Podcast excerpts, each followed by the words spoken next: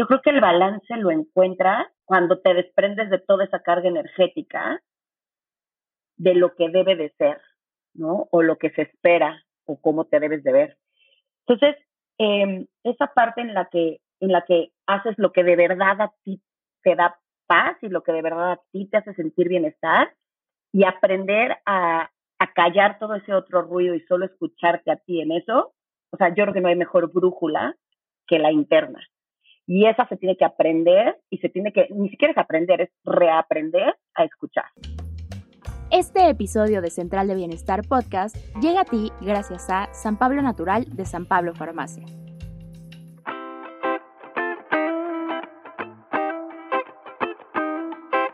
Bienvenida a Central de Bienestar Podcast. Aquí te compartimos inspiración, ideas y claves para adoptar un estilo de vida que te permita sentirte plena, realizada y llena de energía. Platicaremos de hábitos saludables, productividad, tips para reducir el estrés y mejores prácticas para ser profesionistas y seres humanos excepcionales. Vaya, aprenderás que el bienestar es más, mucho más, que solo comer bien y hacer ejercicio. Porque sentirte al 100 te queda muy bien. Hola, ¿cómo estás? Talapo Moreno y te doy la bienvenida a Central de Bienestar Podcast. El día de hoy tengo conmigo a Alicia Ángeles, fundadora del método ANS. De verdad que esta es una entrevista en la que te vas a dar cuenta, se siente mucho como momento entre amigas, pero también el que me atrevo a preguntarle muchas dudas que tengo desde hace varios años respecto a la actividad física y que disfruté muchísimo y deseo que tú la disfrutes igual. En este episodio hablamos del emprendimiento, del cambio de carrera de Alice, desde por qué empezó a hacer actividad física, cómo fue que llegó ella a la actividad física, también cuál fue ese punto de quiebre que le hizo decir, ya no voy a ser financiera, ahora me voy a dedicar a eh, este sueño que siempre he tenido y cómo, cómo surgió la idea de, diseñar este método y traerlo a México. Y bueno, pues ya lo verás, eh, lo escucharás en el episodio. Alice y yo tenemos 20 años de conocernos, conocimos en el primero o segundo semestre de la carrera universitaria, hemos hecho viajes juntas y bueno, por alguna razón la vida es tan sabia que nos volvió a juntar ahora en este momento en que las dos estamos ya desarrollándonos como emprendedoras. Te voy a contar un poquito más de Alice. Alice es deportista de alto rendimiento. Como te dije, desde los cinco años practica deporte. Es certificada por el Gray Institute, también por el IFIH IAS, espero haberlo mencionado bien, y Acroestudio tiene, de verdad que tiene infinidad de certificaciones eh, incluidas, eh, lo platicabas en el episodio, pero incluidas también una certificación como maestra de cycling o spinning. Eh, y en el 2017 desarrolló un método de ejercicio enfocado en mujeres con la intención de tonificar y alargar los músculos para lograr figuras más estilizadas y femeninas. Es un método que realmente reta constantemente la estabilidad y el balance del cuerpo y en el desarrollo de este método, pues tuvo que estudiar muchísimo y sigue estudiando y sigue viendo cómo puede perfeccionar cada vez más todas las, las rutinas que diseña. Así que para mí es la persona más adecuada para resolver las dudas más comunes que surgen alrededor de la actividad física, que si es mejor hacerlo en la mañana, que si es mejor en la tarde, que si mejor cardio, que si mejor fuerza, que si cargo pesas se me hace la espalda más grande o no, eh, que si hago siete minutos no cuenta, tienen que ser dos horas, si no sudo no cuento, si cuenta. Bueno, de verdad, este episodio te va a gustar mucho y yo pienso que te va a llenar de inspiración, así que espero que lo disfrutes. Querida Alice, muchísimas gracias amiga del alma por aceptar esta entrevista. La verdad es que era muy importante para mí que vinieras a este podcast, pero también sé que tu vida está a full, así que gracias por hacerte el espacio, Güera Bella. No, muchísimas gracias a ti por la invitación. De verdad, sabes que te admiro muchísimo y que me invites para mí es un honor. Es recíproca esa admiración. Y güerita, un punto que, quería platicar y por lo que me parecía muy importante eh, tenerte aquí es porque tú tuviste un cambio de carrera. Entonces siento que platicar contigo no solamente nos va a resolver un montón de dudas que hay alrededor de la, actividad física y la rutina ideal, sino porque en este podcast también hablamos mucho de realización personal, de hacer eso que amas, de, de lo que te apasiona. Eh, y entregar, servir al mundo y entregar tu talento al mundo. Y, yo sé que eres talentosísima eh, financiera y que además tenías una carrera construida ahí, que en todas las entrevistas que te voy a hacer voy a repetir lo mismo, eres de las mujeres más brillantes y que vas a elegir el ratón que conozco. Y sé que eh, tenías una carrera ya construida y si hubieras decidido ser financiera el resto de tu vida, ya tenés el éxito garantizado, pero decidiste cambiar y elegir otra carrera, crear un método desde cero, traerlo a México y quisiera eh, que nos platiques un poquito de cómo sucedió eso. Yo sé que además haces ejercicio desde los cinco años, ¿cierto? Sí. Entonces, me gustaría que nos cuentes tu historia y cómo fue ese cambio, o sea, cuál fue ese breakout point que dijiste, me voy a dedicar al deporte. Mira, si me toca desmenuzarlo así, te tengo que dar una respuesta precisa, concisa y detallada. ¿Qué fue lo que me hizo cambiar? Fue la verdad un cúmulo de muchas cosas. Fue el darme cuenta que eh, mi vida estaba cambiando, que yo ya estaba casada, que tenía intereses personales de crear una familia y que a pesar de que amaba el trabajo que tenía, y hasta la fecha hay veces que lo extraño, que extraño el mundo financiero, eh, me daba cuenta que había ciertas cosas que yo aspiraba como en realización personal, sobre todo en cómo yo me veía en este papel de mamá, que no sabía si los iba a poder cumplir siendo financiera. Entonces, a, mí me daba la impresión y lo que yo creía era que si yo tenía mi propia empresa, iba a poder ser más dueña de mi tiempo y por lo tanto iba a poder completar estos dos roles y estas dos aspiraciones que yo tenía, la visión de la mamá que yo quería hacer y ese desarrollo personal que yo tampoco quería abandonar. Entonces, pues sí me tocaba cuestionarme, pues, ¿qué otra cosa sé hacer? ¿Para qué otra cosa soy buena? Entonces, realmente lo que me hizo tomar la decisión fue, fue eso, fue el qué puedo hacer de mi desarrollo personal junto con este cambio de vida que implica ser mamá y la visión que yo tenía de, de, esa Alice mamá, ¿no?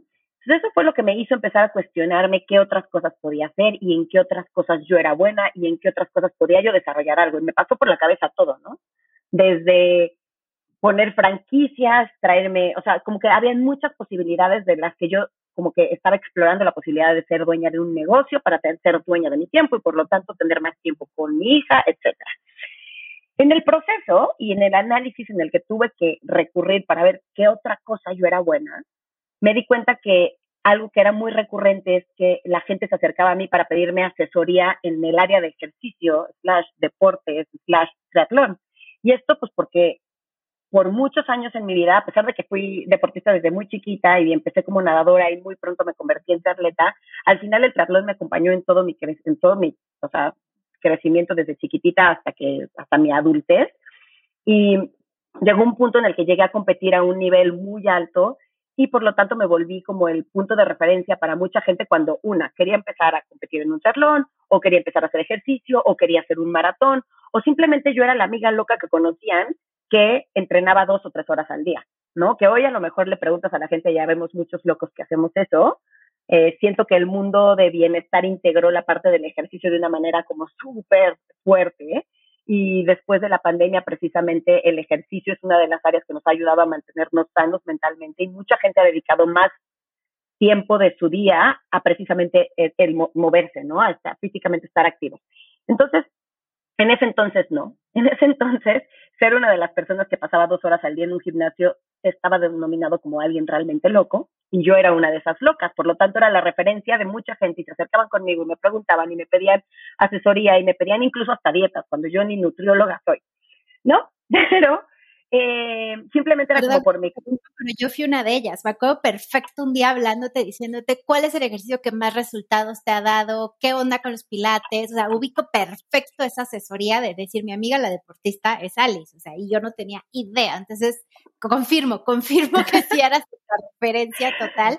Y me acuerdo que en la universidad dabas clases de spinning. O sea, era impresionante que no sé cómo te dabas tiempo pero además de estar estudiando en la universidad y con excelentes calificaciones, te certificaste y dabas clases en, ¿no? En, en, entre, entre clases de la universidad. O sea, como que siempre has tenido esa onda loquita de, y me acuerdo tus agendas pegadas en tu, cuando vivías ahí en periférico, me perfecto, así abrías tu closet y tu agenda llena. y lo más, lo que más lo llenaba era ejercicio en la mañana, ejercicio en la tarde, o sea, sí era, ¿no? Como clave, bici, todo. Sí, siempre ha sido parte como, parte elemental en, en, en mi vida y en, así, ha, así ha sido mi vida, ¿no? Desde muy chiquita, porque así fue la manera en la que me educaron mis papás y fue como parte de la disciplina y del desarrollo que me quisieron inculcar, y después porque se volvió mi pasión, ¿no? Y cuando en mi cabeza estuvo la idea de ir a las Olimpiadas, bueno, yo tenía que entrenar siete horas diarias, ¿no? Porque pues si no, pues si no, no.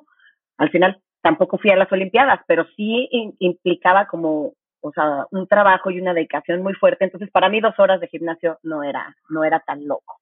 Entonces, como bien dice, sí, me certifiqué en, en spinning en ese entonces indoor cycling hoy. este, y sí, sí, era la Miss de spinning en la universidad. Me acuerdo muy bien de eso. y, este, pues bueno, pasa la vida, eh, yo soy, o sea, normal, yo dejo de ser atleta profesional, pero sigo siendo alguien que hace mucho ejercicio, eh, termino mi universidad, me dedico al medio financiero, estoy muchos años en el medio financiero, en algún punto me voy a vivir a Nueva York, me transfieren para allá en el banco en el que trabajaba, y pues me voy a este mundo donde, bueno, pues la gran manzana siempre suele ser este, el punto de referencia de casi todas las industrias y en ejercicio es una de ellas, ¿no? Yo llegué allá y aquí apenas empezaba un par de estudios a tener ese concepto de estudio boutique que hoy todos lo entendemos, lo dominamos y todos vamos a alguno, ¿no? En ese entonces, acá la gente que hacía ejercicio iba a un gimnasio, ¿no? O sea, iba específicamente a uno de estos edificios enormes con corredoras, caminadoras, este, con la clase de pilates adentro del, gimnasio, ¿no? Pero no existía como este este estudio boutique donde ibas y solo tomabas clase de pilates. De hecho, sí había estudios de pilates. Eso era, estudio de pilates, estudios de yoga, era como muy fácil encontrarlos.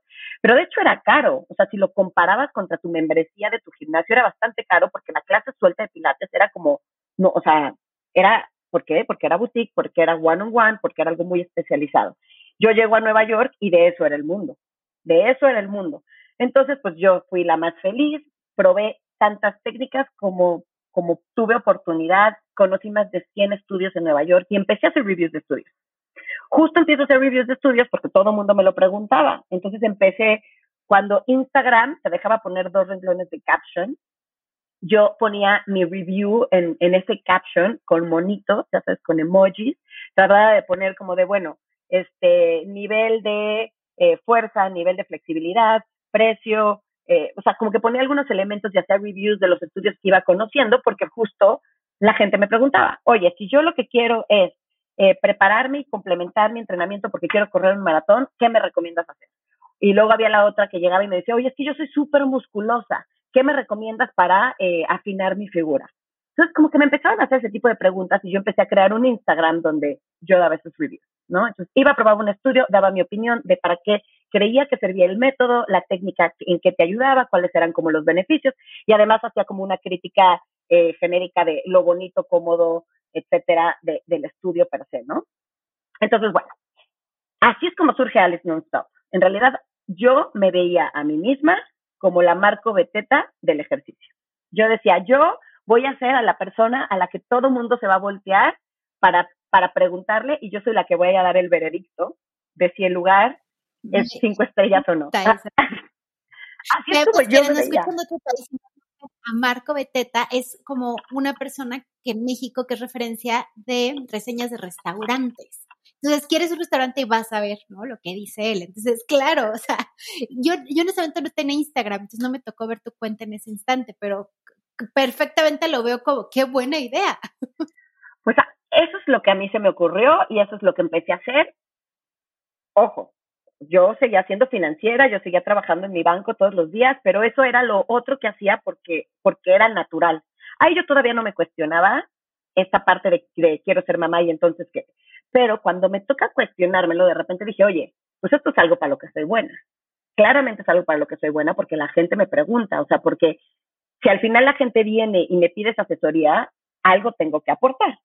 Entonces, al mismo tiempo, eh, a mi esposo que también es financiero y que también estaba viviendo conmigo en Nueva York, su banco lo, lo quiere regresar a México, ¿no? Le quiere hacer como una oferta para regresar a México. Y entonces ahí es cuando yo digo, ahorita es cuando. Se está dando como un cambio en mi estilo de vida, voy a tener que dejar Nueva York. ahorita es cuando tengo que capitalizar todo esto que sucedió, las, los más de 100 estudios que conocí, las más de 100 técnicas distintas. Bueno, vamos a decir que no más de 100 técnicas, sí 100 estudios, cada quien con su manera de aplicar distintas técnicas, pero un montón de métodos. Dije, ahora es cuando. Y empecé, como te decía, ¿no? Dije, si yo, entonces ahí fue cuando me empecé a cuestionar todas estas cosas. Ya nos vamos a regresar a México, entonces también mi esposo y yo decíamos, creo que en México ya estamos listos para ser papás. En Nueva York nos daba un poco más de cosas, ¿no? En Nueva York decíamos, híjole, solitos, sin familia, eh, lejos, nos lo cuestionábamos más. Entonces, como que la, la, como que la vida nos empezó a llevar a que yo me cuestionara justo ese punto y decir, ¿qué otra cosa puedo hacer? Y en ese momento fue cuando eh, empecé a explorar estas opciones, empecé a ir a ver los estudios que más me gustaban y considerar una franquicia como, como opciones, ¿no? Junto con pegado al, en, en este mismo como vamos a decir, fue como, como más o menos en ese mismo año, yo entrenando para un maratón me rompí la cadera. Me rompo la cadera, tengo que estar en un proceso de, o sea, seis meses no caminé y estuve en muchísima fisioterapia y recuperación para poder volver a, correr, sobre todo, ¿no? A mí me decían que no iba a volver, poder correr otra vez. Evité la cirugía, se pudo evitar la cirugía gracias a toda la fisioterapia y gracias a que seis meses no caminé pero sí fue un parteaguas totalmente en, en mi vida. Eh, cuando sucede esto de que a mi esposo lo quieren regresar y yo empiezo a cuestionarme todas estas cosas, una de las cosas que sucedió es que yo traía muchos meses de rehabilitación y de mucha disciplina en cuanto a, ir a mis fisioterapias para volver a estar bien físicamente.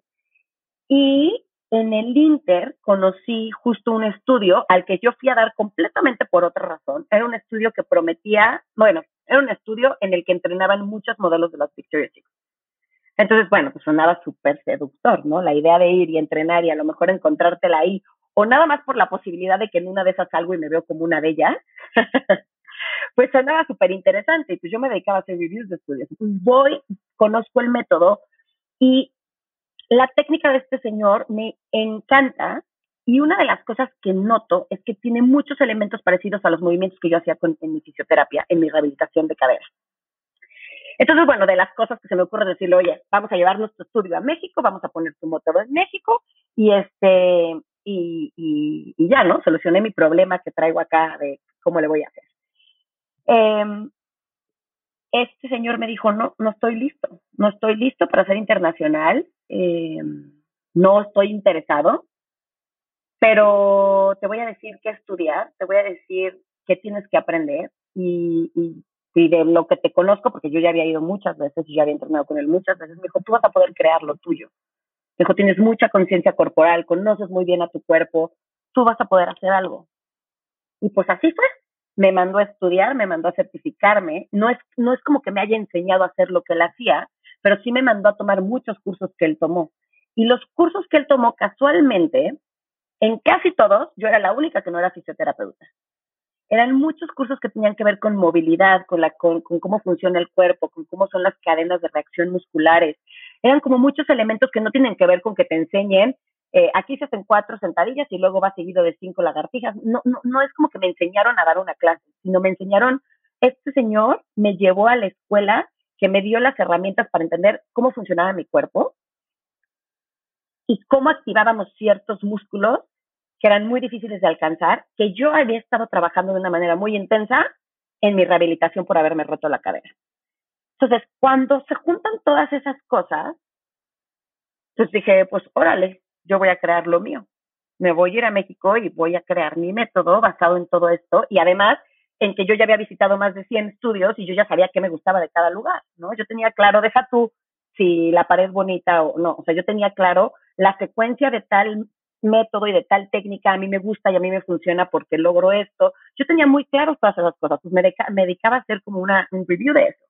Entonces tomé lo que más me gustó de cada cosa y creé ANS llegué a México y la primera cosa que tuve que hacer fue probarlo. Entonces empecé con clases privadas, empecé como ahí con una alumna y esa alumna le empezó súper bien y la gente empezó a notar los cambios, entonces la gente le preguntaba, entonces ella me recomendaba y cuando menos cuenta me di, ya no tenía horas disponibles en el día porque tenía ocho clases diarias privadas. Y ahí fue cuando, cuando decidí eh, crear el estudio, abrir un lugar eh, para clases grupales y así es como surge ese estudio y, y todo lo que hoy, eh, pues todo lo que hoy implica Alex Nonstop. Me, me, me siento súper bonito porque no me conocía yo, a pesar de tantos años de amistad, no conocía tal cual la secuencia de esta persona que te mandó a estudiar. Lo que sí te quiero decir es que ahí me tocó en esos periodos de pruebas que hacías unas clases como para cuatro personas en un estudio en la Roma, que me acuerdo que hice dos horas de camino para llegar, pero decía, tengo que llegar, tengo que llegar. Y que lo que me sorprendió, Alice, es que creo que llegué por primera vez a una clase que rompió, como que la cabeza me explotaba, que no entendía de cómo yo en ese instante, si lo veía desde fuera, creía que no estabas haciendo nada, pero haciendo la clase, dolían músculos que no sabía que existían y que creo que también me enseñó a romper esta idea que yo tenía de si no hago actividad física exhaustiva, que acabe así pero moribunda, que esté brincando y cargando pesas, no voy a ver resultados. Lo cual me lleva a una pregunta que creo que nos hacemos la mayoría de las mujeres hago, eh, elijo cardio, elijo fuerza, elijo hit, elijo pilates. Es cierto que si no le pongo peso no va a funcionar. ¿Cómo, o sea, cuál es la recomendación que tú das? A lo mejor hay personas que dicen, es que qué bonito tu método, pero yo sí necesito brincar. ¿Cómo puede uno, como mortal, seleccionar ese ejercicio ideal? Y, y, si, es cierto que, o sea, ¿cómo romper con esa, pues sí, ¿no? Como idea de, que si no me voy al gimnasio, estoy una hora allí, no va a pasar nada en mi cuerpo. Cantinflé un poquito, ¿verdad, amiga? No, no, lo hice perfecto. Tienes toda la razón, es una pregunta súper recurrente y creo que la respuesta es que no es el qué, es el cómo. No es qué ejercicio hago, es cómo lo hago. Y eso es algo que creo que ha pasado muchísimo. Hay como un como miscommunication o un misunderstanding de la gente al respecto de lo que implica mover el cuerpo y lo que se necesita para obtener resultados. Primero que nada hay que tener claro qué es la meta de cada persona, no es como con, como con las dietas, ¿no? Hay gente que tiene una dieta específica porque va a correr un maratón, hay gente que tiene una dieta específica porque necesita bajar de peso porque tiene diabetes, hay gente que, o sea, cada persona tiene un objetivo distinto y, y tiene como, por lo tanto, la misma dieta no le va a hacer el mismo resultado a la misma persona, ¿no? Además de que tiene que ver con una cuestión genética, de que, cada cuerpo es un mundo, pero sí hay una, una cuestión como muy clara que creo que hoy en día ha pasado muy desapercibida porque eh, con la pandemia, con este mundo lleno de comunicación instantánea, con un mundo lleno de ya no, ya, los artistas ya no importan, ya ahora son influencers, o sea, ahorita como habiendo como tanta información por todos lados, mucha gente, y sobre todo tomando el fitness o el área de ejercicio, una como un, un pilar muy importante en el eje de, de como del, de la vida de casi todas las personas, muchos influencers se, se convirtieron en slash fitness coaches, mucha gente empezó a compartir sus estilos de vida y está, está increíble, pero al mismo tiempo no necesariamente hay los conocimientos o los fundamentos de por qué sí o por qué no. Probablemente a esa persona le funcionan y tú ves a una chava con un cuerpo divino que para ti es justo el cuerpo que quisieras lograr, porque estéticamente es lo que a ti te parece bonito, ¿no? Porque aparte también los gustos se rompen en géneros.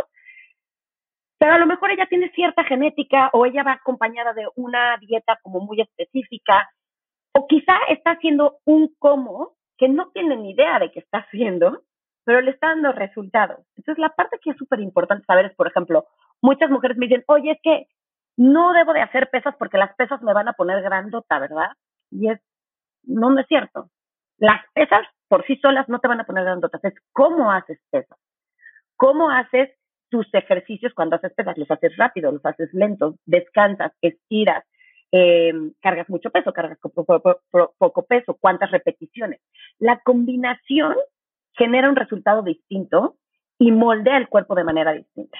Entonces, primera cosa es, ¿qué es lo que estás buscando? ¿No? Si tú lo que quieres es una transformación en tu, o sea, es que es, como que no me gusta hablarlo como tan genérico porque de verdad es como, es, un universo de posibilidades. Pero si, si eres alguien que quieres tonificar, eh, el método que yo hago funciona muchísimo, ¿no? Si eres alguien que quiere mejorar su condición cardiovascular, te conviene más subirte a una bicicleta y hacer lo que yo hacía antes, ¿no? Este spinning o indoor cycling. Eso te va a dar una mejor resistencia cardiovascular. Entonces, lo importante es saber qué es lo que quieres, qué tipo de transformación quieres, cuál es el resultado que quieres en tu cuerpo. Una de las cosas que sí pasó es que la gente empezó a pensar que mientras más sudaba, mientras más esfuerzo sentía, mientras más sentía que escupía el pulmón en el proceso, iba a obtener siempre los mismos resultados. Y esos resultados, aparte que muchas veces lo hemos platicado tú y yo, siempre van como que de la mano del quiero bajar de peso, ¿no? O sea, como que desafortunadamente están como muy ligadas a eso. Eh, pero al final no necesitas eh, llegar como a ese punto en el que dices que sudas y te esfuerzas y te sientes mal y al día siguiente caminas como pollo espinado del esfuerzo tremendo que hiciste en tu clase para realmente ver resultados.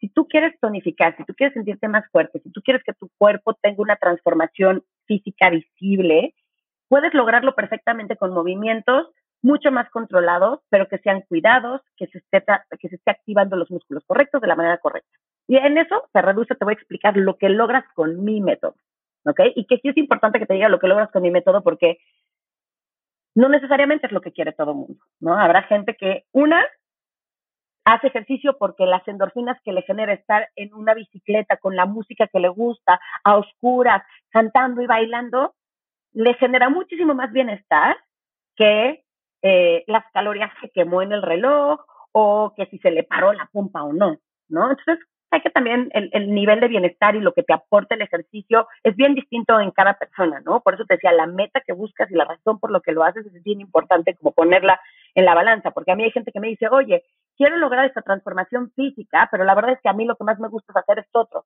Y yo les digo, no dejes de hacer esto otro, si no vas a terminar frustrada y vas a terminar odiando a NS y no me vas a querer ver ni en pintura. Porque al final se trata de que tu vida sea un balance y que tu vida te dé felicidad. O sea, qué padre que logres tus, tus resultados. A lo mejor te vas a tardar un poquito más, pero lo importante es que seas feliz en el camino también y que el proceso te genere bienestar. Para eso estás haciendo esto. Entonces, bueno, ¿qué logras con mi método? Mi método tiene movimientos lentos, tiene movimientos muy controlados y son, es un trabajo en ángulos y posturas tan específicas que logras activar músculos muy difíciles de alcanzar en posturas tradicionales. Eso te pasa que te duelen músculos que no sabías que tenías. Me enfoco en los músculos más chiquitos del cuerpo. Esos músculos chiquitos del cuerpo normalmente son los que nos ayudan a desarrollar la estabilidad.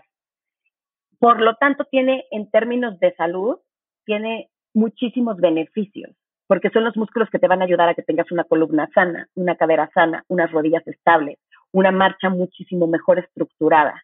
Entonces, esos son los beneficios que tiene porque estás trabajando a un nivel como muy profundo en músculos que se encargan de estabilizar tu cuerpo.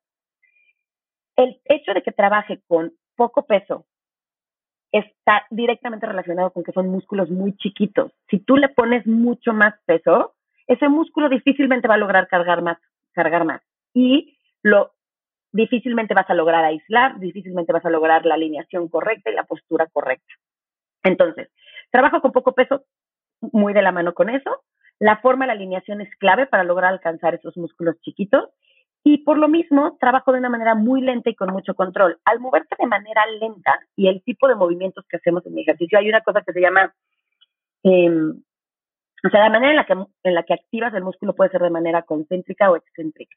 ¿okay? Cuando tú haces el conejo y estás contrayendo el músculo, tus fibras musculares están acortando. Eso es concéntrico.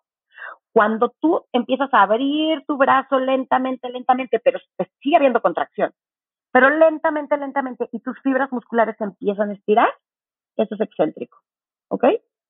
Por eso es típico en el gimnasio que ves, eh, baja en tres y sube en uno, y luego sube en uno y bajo en tres. El excéntrico, el que alarga las fibras musculares, para lograrlo activarlo tienes que hacer lento. Si tú lo haces rápido, no hay contracción, o sea, es muy difícil lograr la contracción excéntrica. ¿okay? También, si aquí hay un experto, fisioterapeuta, deportista, o sea, habrá, hay, hay muchas como, como cosas que me estoy saltando que se vuelven como muy técnicas, pero la parte importante que quiero como justificar de mi método es que el trabajo excéntrico es muy, está muy presente en mi método. Todo el tiempo estamos trabajando en alargar las fibras musculares de una manera muy lenta. Entonces, eso lo que termina pasando es que al alargar las fibras musculares, tú estás trabajando en que tu músculo se alargue, tu músculo sí se está fortaleciendo, sí estás incrementando tu masa muscular, pero digamos que si lo ponemos en un, en, en, un, eh, como en palabras muy burdas, en vez de que el músculo crezca como ponchadito y para arriba, crece como alargadito. ¿Me explico? Sí, pero me surge una duda de mortal y es, o sea, mortal en que no, que no hacía ejercicio. Eh, ¿Por qué hay veces que yendo a una clase así de esta de movimientos lentos, controlados, si llevas tu watch que más te, o tú de pronto lo compartes, ¿no? De 400 calorías y a veces que corriendo 5 kilómetros, bueno, no sé, son 300. O sea, ¿por qué pasa que a veces en estos movimientos controlados, que parece que no estás brincando y haciendo y sudando, el, como tu watch te marca más que en este esfuerzo desmedido de correr por Mazarico, bueno, no sé, o sea, ¿qué, qué, sucede allí? Ahí tiene mucho que ver la condición física de cada persona. Si eres una persona, o sea, al final, tu quema calórica directamente relacionada con el reloj está determinada por cuántas veces pulsa tu corazón por minuto. A mayor pulsación, mayor quema calórica. Sin embargo, un atleta súper picudo, súper profesional, con muy pocas pulsaciones logra desempeñar X actividad o X esfuerzo, que un mortal no logra hacer con tan poquitas pulsaciones. O sea, su corazón necesita bombear mucha más sangre por minuto para desempeñar exactamente el mismo esfuerzo. Entonces, va a quemar muchas más calorías el mortal que el atleta profesional. ¿Ok? Entonces, está directamente relacionado con tu condición física y muchas veces puede que haya una persona que tenga mucho más fuerza que resistencia cardiovascular. Hay gente que, que puede, como dices, a lo mejor estar subido en una bicicleta pedaleando rapidísimo y sin embargo pueden seguir hablando y platicando y no les falta el aire. Y está el vecino que está subido en la misma bicicleta con la misma resistencia, va pedaleando a la misma velocidad, pero, o sea, se está pero desmayando, le está faltando el aire claramente al que le falta el aire está quemando más calorías y su frecuencia cardíaca está mucho más alta. Pero también están en una zona, o sea, ahí es donde es importante y donde cada cuerpo es un mundo distinto.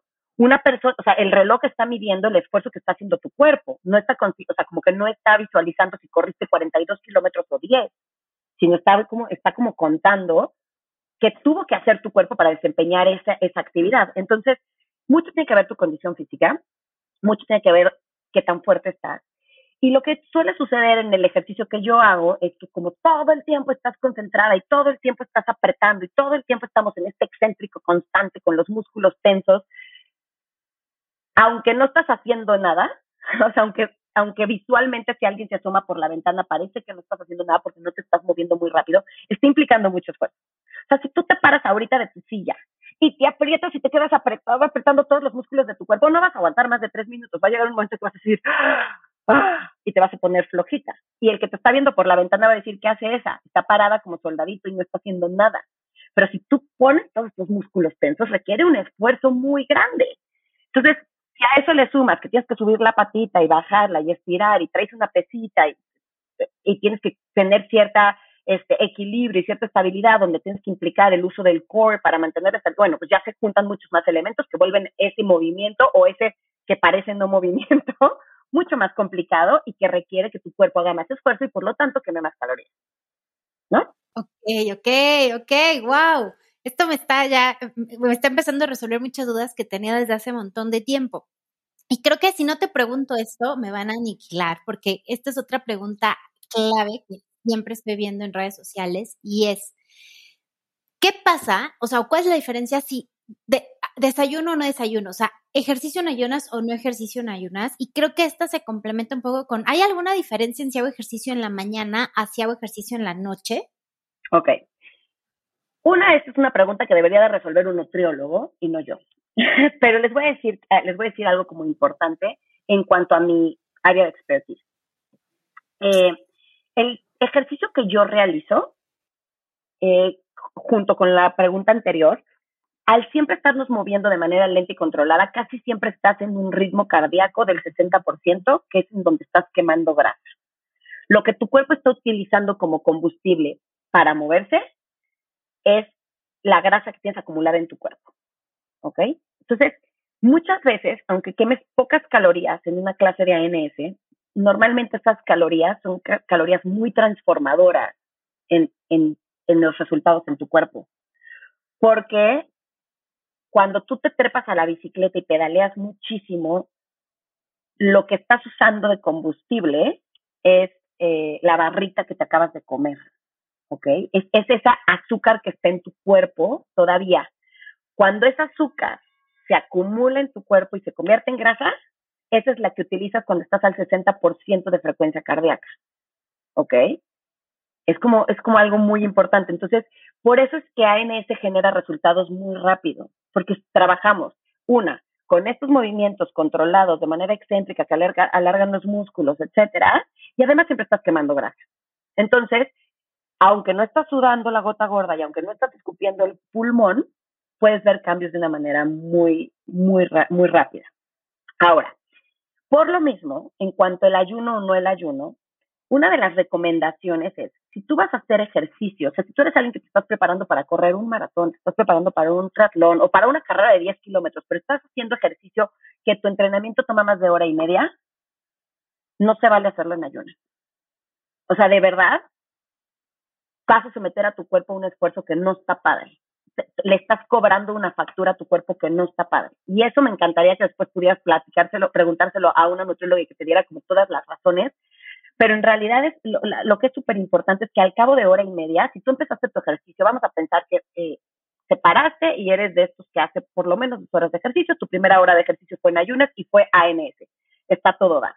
Pero si después de eso te vas a subir a tu clase de indoor cycling, por favor come algo entre esas dos clases, porque vas a, o sea, va a llegar un punto en el que el acumulado de ejercicio le estás pidiendo demasiado al cuerpo y no está padre. Si eres alguien que tu primer ejercicio en la mañana es algo como CrossFit, ¿no? Que es que requiere muchísimo esfuerzo. Le estás pidiendo a tu cuerpo, a tus músculos, tus fibras musculares están rompiendo, estás haciendo hipertrofia, necesitas que tu cuerpo traiga combustible, ¿no? Entonces, la recomendación como genérica es, eh, si estás haciendo ejercicio eh, de bajo impacto que no aumenta tu frecuencia cardíaca, bueno, olvídate de la parte del bajo impacto, pero es que tu frecuencia cardíaca no está mucho más allá del 70%, que te encuentras en esta zona y no lo haces por más de hora y media, aviéntatelo en ayunas, no hay bronca, está padrísimo, de paso estás utilizando la grasa acumulada que tienes en tu cuerpo y vas a lograr un cambio increíble.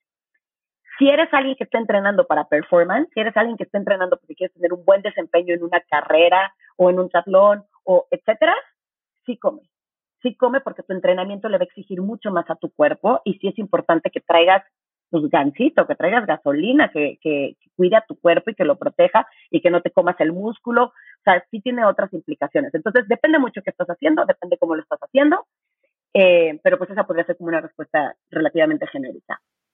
En el día o en la noche, no, pues no. O sea, es como la misma, como la misma respuesta, ¿no? Es como, sí, en la noche, pero si eres de los que comió a las 2 de la tarde y no has vuelto a comer absolutamente nada y vas a hacer ejercicio a las 8 de la noche, ¿qué tipo de ejercicio? Porque si te, me, si te vas a poner a hacer hits o algo súper intenso y llevas 6 horas de ayuno, pues tampoco es muy recomendable. O sea, como que está mucho más relacionado con cuántas horas has pasado sin comer que si en el día o en la noche. Al final yo te voy a decir algo eh, yo como mamá que de repente pues no me da la vida, bueno, ahorita porque pues mi trabajo está directamente relacionado con el ejercicio, pero si no te da la vida y a la hora que te da la vida es a las 8 de la noche que pusiste a tu hijo en la cuna, lo importante es moverte, lo importante es sentirte bien, lo importante es encontrar ese momento en el que es para ti, en el que tú te sientes bien, y si es a las 8 de la noche, pues es a las 8 de la noche. Hay gente que es super morning people y dicen, no, no, no, yo prefiero pararme a las 5 de la mañana, hacer mi rutina de ejercicio, a las 7 terminé y empiezo el día felicísimo. Yo soy de esas. Yo soy de las que prefiero arrancar el día con mi rutina de ejercicio completa porque me da, me llena de endorfinas y estoy de, endorfinas y estoy feliz todo el día. Me encanta. Pero muchos años entrené en la mañana, en el tarde y en la noche. Yo entrenaba todas horas porque si no, ¿de dónde sacaba siete horas para entrenar? Claro.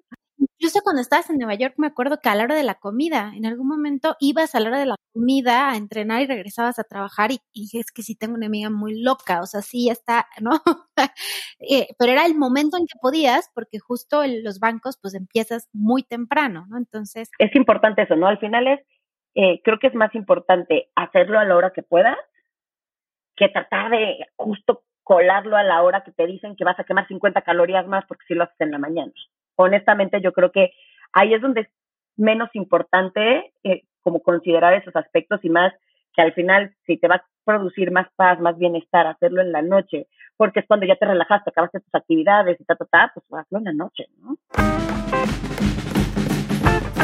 Hago una pausa en este episodio que espero que estés disfrutando mucho para presentarte a otras dos emprendedoras que nos llenan de inspiración y que tienen un producto que sé que te va a encantar y también te va a ayudar en esta ruta de bienestar para sentirte mejor contigo misma. Ellas son las fundadoras de Nativa 5, así que te dejo para que las conozcas y vuelvo en un momentito con la entrevista con Alice.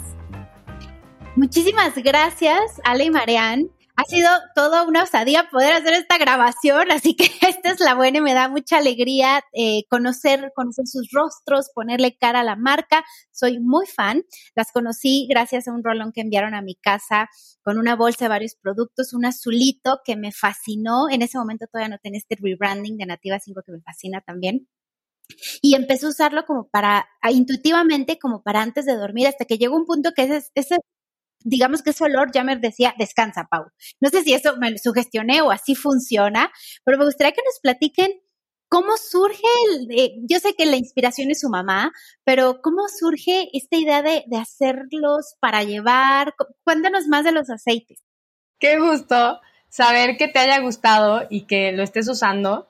La intención de la marca es darle a todos nuestros clientes herramientas que puedan incorporar a su vida diaria y que les sirvan desde para dormir como para eh, concentrarse mejor o incluso para tener un break y darse un momentito de desestresarse en donde estén en el tráfico, haciendo una cola, en, todo, en cualquier lugar, ¿no? Entonces, esta colección de 5 rolón de 3 mililitros está pensada así, le, le llamamos bienestar para llevar porque por su tamaño son 100% portátiles, te los puedes llevar a todos lados contigo, te caben en, el pantalón, en la bolsa, casi que adentro de la nariz, ¿no? O sea, por su tamaño están súper, súper chiquitos. Y, eh, y entonces, pues te ayudan a estar, a sentirte bien en donde estés. Esta colección es ideal tanto para amantes de la aromaterapia como para principiantes, porque pensamos que fuera como un kit básico o de lo indispensable que necesitas. ¿sí? Tiene la lavanda, que como bien dices, es, el que tú probaste, que te ayuda a relajarte. Tenemos el que tiene aceite esencial de menta, te ayuda desde a concentrarte hasta para el dolor de cabeza. Tenemos esos dos, hay también de eucalipto, ¿sí? Eh, hay de incienso, que el incienso es es súper interesante, ¿no? Pero el incienso tiene esta capacidad de llevarte a un estado como de relajación profunda, como de paz interior. Por último, el quinto es el aceite, eh, contiene aceite esencial de rosa, y es para reconfortar, para momentos en los que nos sentimos como más tristes, apagadones, ¿no? Qué bellísimo escucharlos ya, me siento como muy entusiasmada porque yo normalmente solo tenía uno, voy a tener justo este kit de qué es lo que necesito en este instante, porque de verdad creo que a veces nos desconectamos, ¿no? Como que sentimos que tenemos que estar en un lugar de silencio, en un bosque, como para poder llegar a ese momento de meditación o para ese momento de introspección. Y quería preguntarles algo, ¿existe realmente como alguna conexión en el sentido de decir, este olor lo relaciono con esta sensación o con este momento de vida, por ejemplo? ¿Qué pasa si entonces pongo una esencia y todos los días es esa esencia para hacer el día. O sea, puede hacer esta asociación mi cerebro de decir, ok, ya hacemos como un corte, ¿no? Corte del día. Toda la información que nosotros tenemos entra a través de nuestros sentidos. Es decir, todo lo que nosotros conocemos, lo que nosotros sabemos, o lo vimos, o lo escuchamos, o lo probamos, o lo tocamos, o lo olimos. Y la verdad es que pocas veces le prestamos tanta atención al sentido del olfato y el sentido del olfato es importantísimo. El olfato a través del sistema límbico, ¿sí? Que está en, es la parte en donde se controlan tanto las emociones como la memoria, nos da precisamente esa memoria olfativa de la que tú hablas, de yo relacionar un aroma con una emoción y con, un, y con una situación experiencia vivida anteriormente. ¿Cuál es el uso correcto del rolón? O sea, ¿dónde me lo pongo? Eh, ¿Cuánto? O sea, porque ahorita pienso en ¿no? la presentación y yo digo que yo creo que me pongo de más porque ahí me dura muy poquito. ¿Cuál es la cantidad correcta y cuál es el uso adecuado del rolón? Bueno, pues mira, el rolón se usa principalmente de tres formas. Eh, la primera sería, sin duda, la parte del olfato, ¿no? O sea, destaparlo y respirar profundo. La segunda sería aplicar en muñecas y aplicar en sienes, siempre a dos dedos de distancia de los ojos.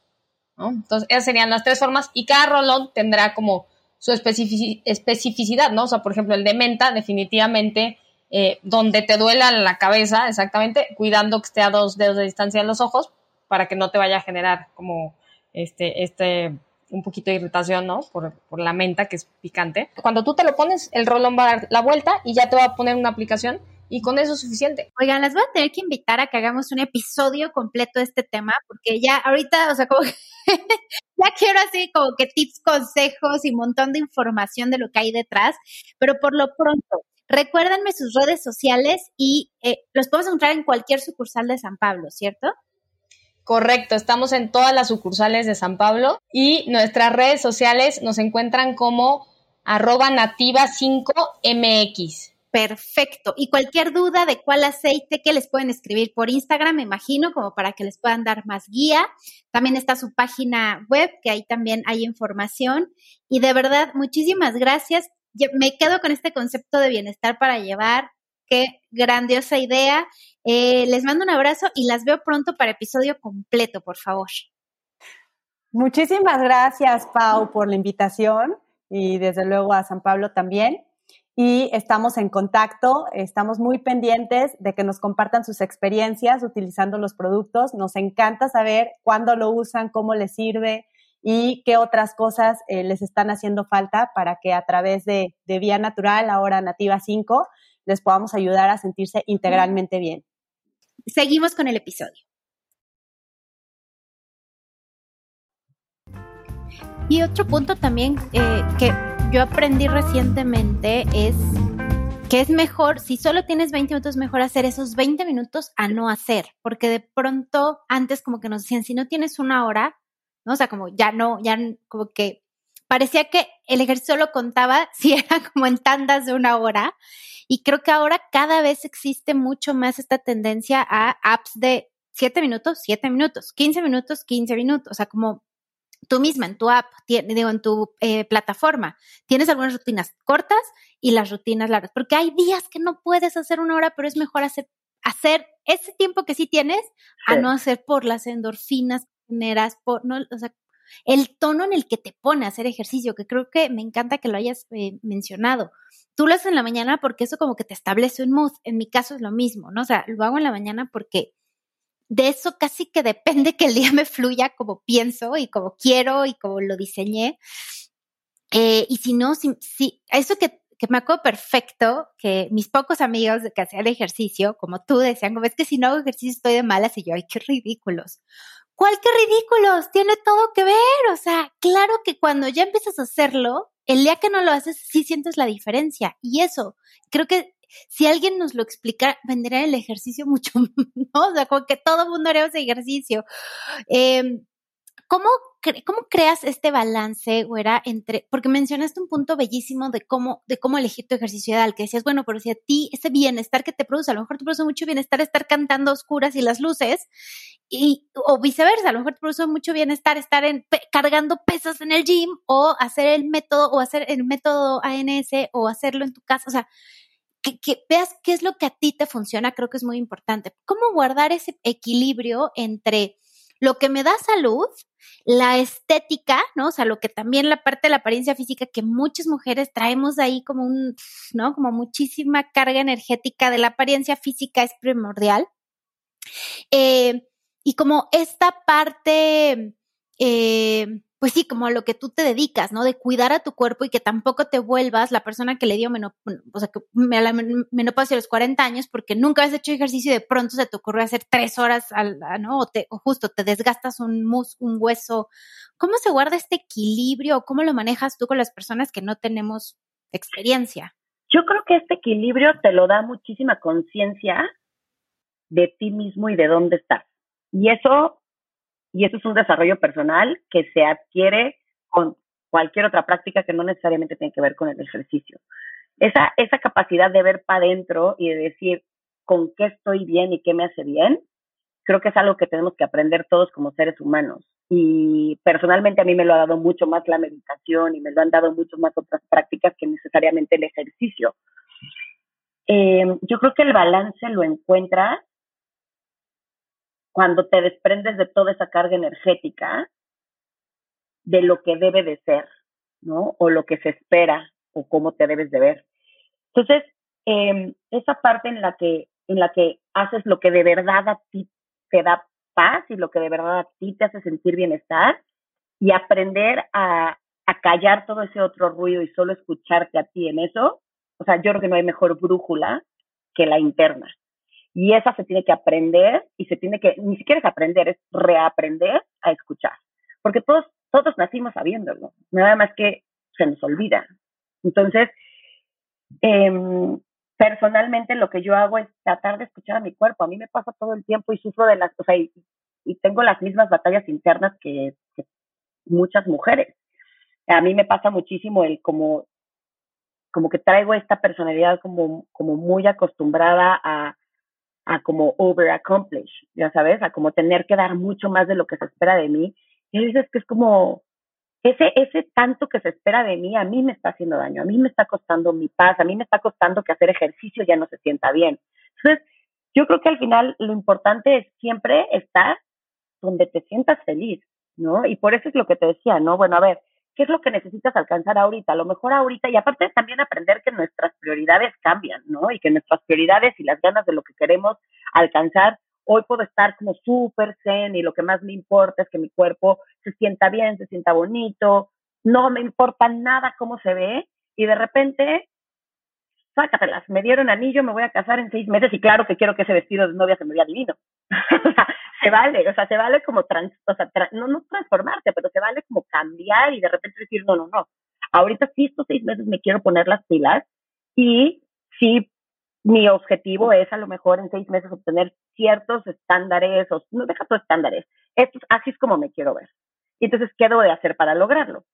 Pero en general es como, bueno, va a ser mi boda y me ilusiona muchísimo que el vestido, o sea, te estoy hablando porque es algo que me pasa como muy recurrentemente con mis alumnas, ¿no? Que llegan y que me dicen, ay, es que fíjate que mi hermana se va a casar y entonces en dos meses y el vestido. Entonces, y pues son cosas que me van a hacer feliz, me va a hacer muy feliz entrar y caminar por la iglesia o whatever este, en ese vestido que me hace ilusión ponerme. Pues entonces está padre que ese sea tu objetivo y no te voy a juzgar y no te voy a decir que está mal. Como también está padrísimo que de repente digas, oye, yo ahorita solamente quiero hacer ejercicio para sentirme bien y con media hora es más que suficiente al día, no necesito más y estoy súper cómoda con cómo se ve mi cuerpo en este momento y no necesito ninguna transformación ni ninguna clases más, ni, o sea, estoy bien. Entonces, yo creo que esa brújula interna, aprender a escucharla, es la, es la, como que es es la parte más importante y yo te diría que personalmente ha sido más por medio de otras prácticas mucho más espirituales o mucho más alineadas con la meditación, muchos más libros que he leído y cursos de desarrollo personal que, que, la, que el ejercicio per se. Espero haber respondido tu pregunta. No, totalmente, totalmente. Y el mensaje de escuchar tu brújula interna me, me parece eh, así maravilloso. Y para cerrar, quisiera eh, hacerte dos preguntas. Justo ahorita que mencionabas los libros que has leído y los cursos, ¿cuál ha sido? Es más, tengo tres preguntas, ya bien aborazada, pero todas son, todas son muy, eh, muy en la línea. ¿Cuál es ese libro que dices es que este fue un antes y después? O sea, un Alice antes y después, que, que, que como que te gustaría que todas tus amigas leyéramos, ¿no? Eh, ¿Y cuál es ese quote que te acompaña siempre? O sea, yo, yo ahorita pienso en varias frases que tú dices mucho, pero ¿cuál es ese quote o que te repites mucho o que a ti te ha servido, pues sí, ¿no? En el camino eh, de crear y, construir esta versión de ti. Y ahorita vengo con la final final que también es cortita. Mira, yo creo que no tengo un libro y no tengo un quote, porque en mi vida han habido muchos momentos donde me he ayudado y apoyado de diferentes técnicas. Yo he tomado como muchos cursos, entonces hay muchos libros, pero también hay muchos como, como maestros que me han acompañado. Entonces, pero te puedo decir que uno que me pasó y que ahorita traigo muy presente y fue lo primero que me vino a la cabeza, pero al final dije, bueno, no es como la respuesta adecuada porque tampoco es como el antes y el después, pero, pero un libro que me reencontré este fin de semana y que volví a empezar a leer Eh, es The Universe Has Your Back y es de Gabriel Bernstein.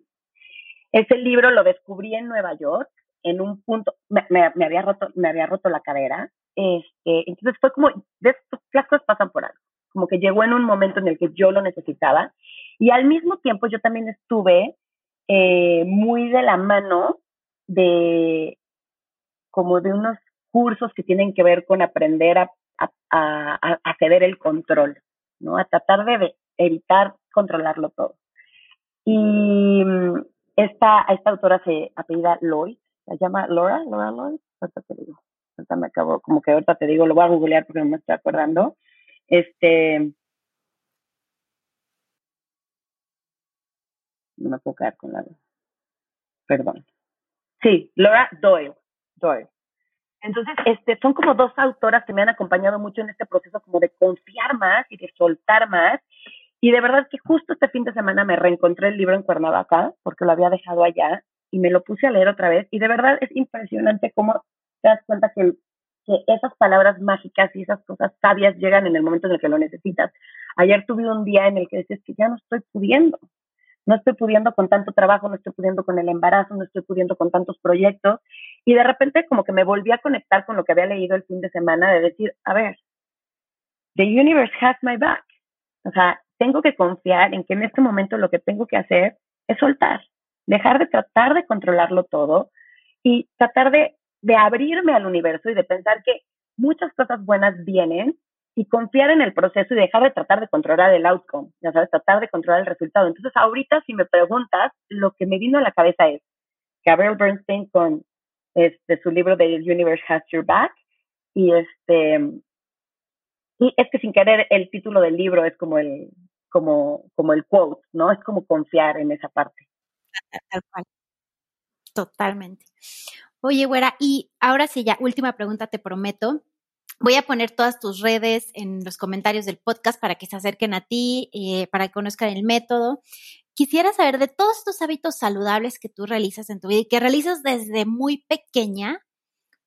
Y está bien difícil la pregunta, ¿eh? ¿Cuál crees que es el que más transformación te ha dado? O sea, no sé, escribir, eh, o sea, no sé cuál es, así que digas, es que sí, todos me van ayudando, evolucionando, pero es que es este que no lo voy a soltar jamás en la historia. yo, yo tengo una gran agenda. Yo siempre cargo con tres plumas, una negra, una azul, una roja y un cuaderno cuadriculado. Y ahí está apuntada mi vida completa. Mis pendientes, mis to-dos, mis, lo que realicé, lo que no realicé, el día que lo tengo que hacer. Y gracias a eso, desde muy chiquita, desde que yo entrenaba triatlón y entrenaba sola, me mandaban mis entrenamientos por fax, imagínense, hagan cuenta que tan vieja estoy. Mis entrenamientos llegaban por fax a Tulancingo Hidalgo y yo entrenaba sola, me las mandaba mi entrenador, pero yo entrenaba sola porque yo no vivía en la misma ciudad que mi entrenador. Yo llevaba un diario de absolutamente todo lo que estaba pasando con mi cuerpo, con mi alimentación, con mis emociones. Y ese hábito de saber dónde estoy, cómo estoy, qué tengo que hacer, cómo lo estoy logrando. Ese hábito de poner por escrito lo que tengo que hacer, lo que me funciona y lo que no me funciona, lo que me ha hecho toda la diferencia en lograr casi todas las metas que me he propuesto. Y es un hábito que le recomiendo al mundo entero. Mucha gente piensa que tengo muy buena memoria, pero no, tengo una gran agenda. Y a la antigüita, ¿eh? Sí, a mano, claro. Yo sé que, en, muy breve te vamos a estar eh, viendo dando conferencias y no, o sea, y sé perfecto que este va a ser un tema así de TED Talk que, vas a dar, porque justo yo hice la referencia al inicio del episodio de cómo me acuerdo que abría la puerta de tu closet y que estaba tu agenda pegada, no solo las horas de clase, sino todo lo demás de colores y de rayado y, y o sea, sí, es, es, sí es cierto, es algo que, que tienes eh, allí Güera, gracias por tanta inspiración, gracias por compartirnos tu, historia, gracias por, por, el cambio que estás haciendo con tu método y, por tu amistad de tantos, tantísimos, ya 20 años justo, porque este año cumplimos, que no sepan, pero cumplimos 38 y entonces eso nos hace automáticamente que llevemos 20 años de ser compañeras. Eh, ya sabes que mi corazón te ama con toda la fuerza, güera. Gracias infinitas por, por estar aquí y por apoyarme siempre.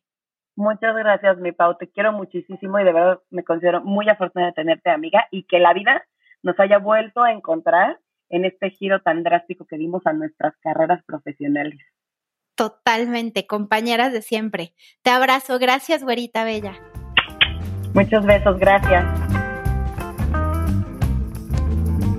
Muchas gracias por darnos la oportunidad del día de hoy ser parte de tu día y haber escuchado el episodio hasta el final. Te quiero recordar que puedes encontrar a Alice en Instagram como arroba Alice Nonstop y su estudio es ans.estudio mx, estudio sin la E. Allí mismo puedes tomar información de sus clases presenciales, de las clases en línea y de los eventos que realizan. Si te gustó este episodio, por favor, compártelo con personas a las que crees que les pueda interesar. Escríbele a Alice, cuéntale que le escuchaste y muchas gracias también al equipo de San Pablo Natural. Te mando un abrazo y nos vemos en el siguiente episodio. Mejor dicho, nos escuchamos en el siguiente episodio.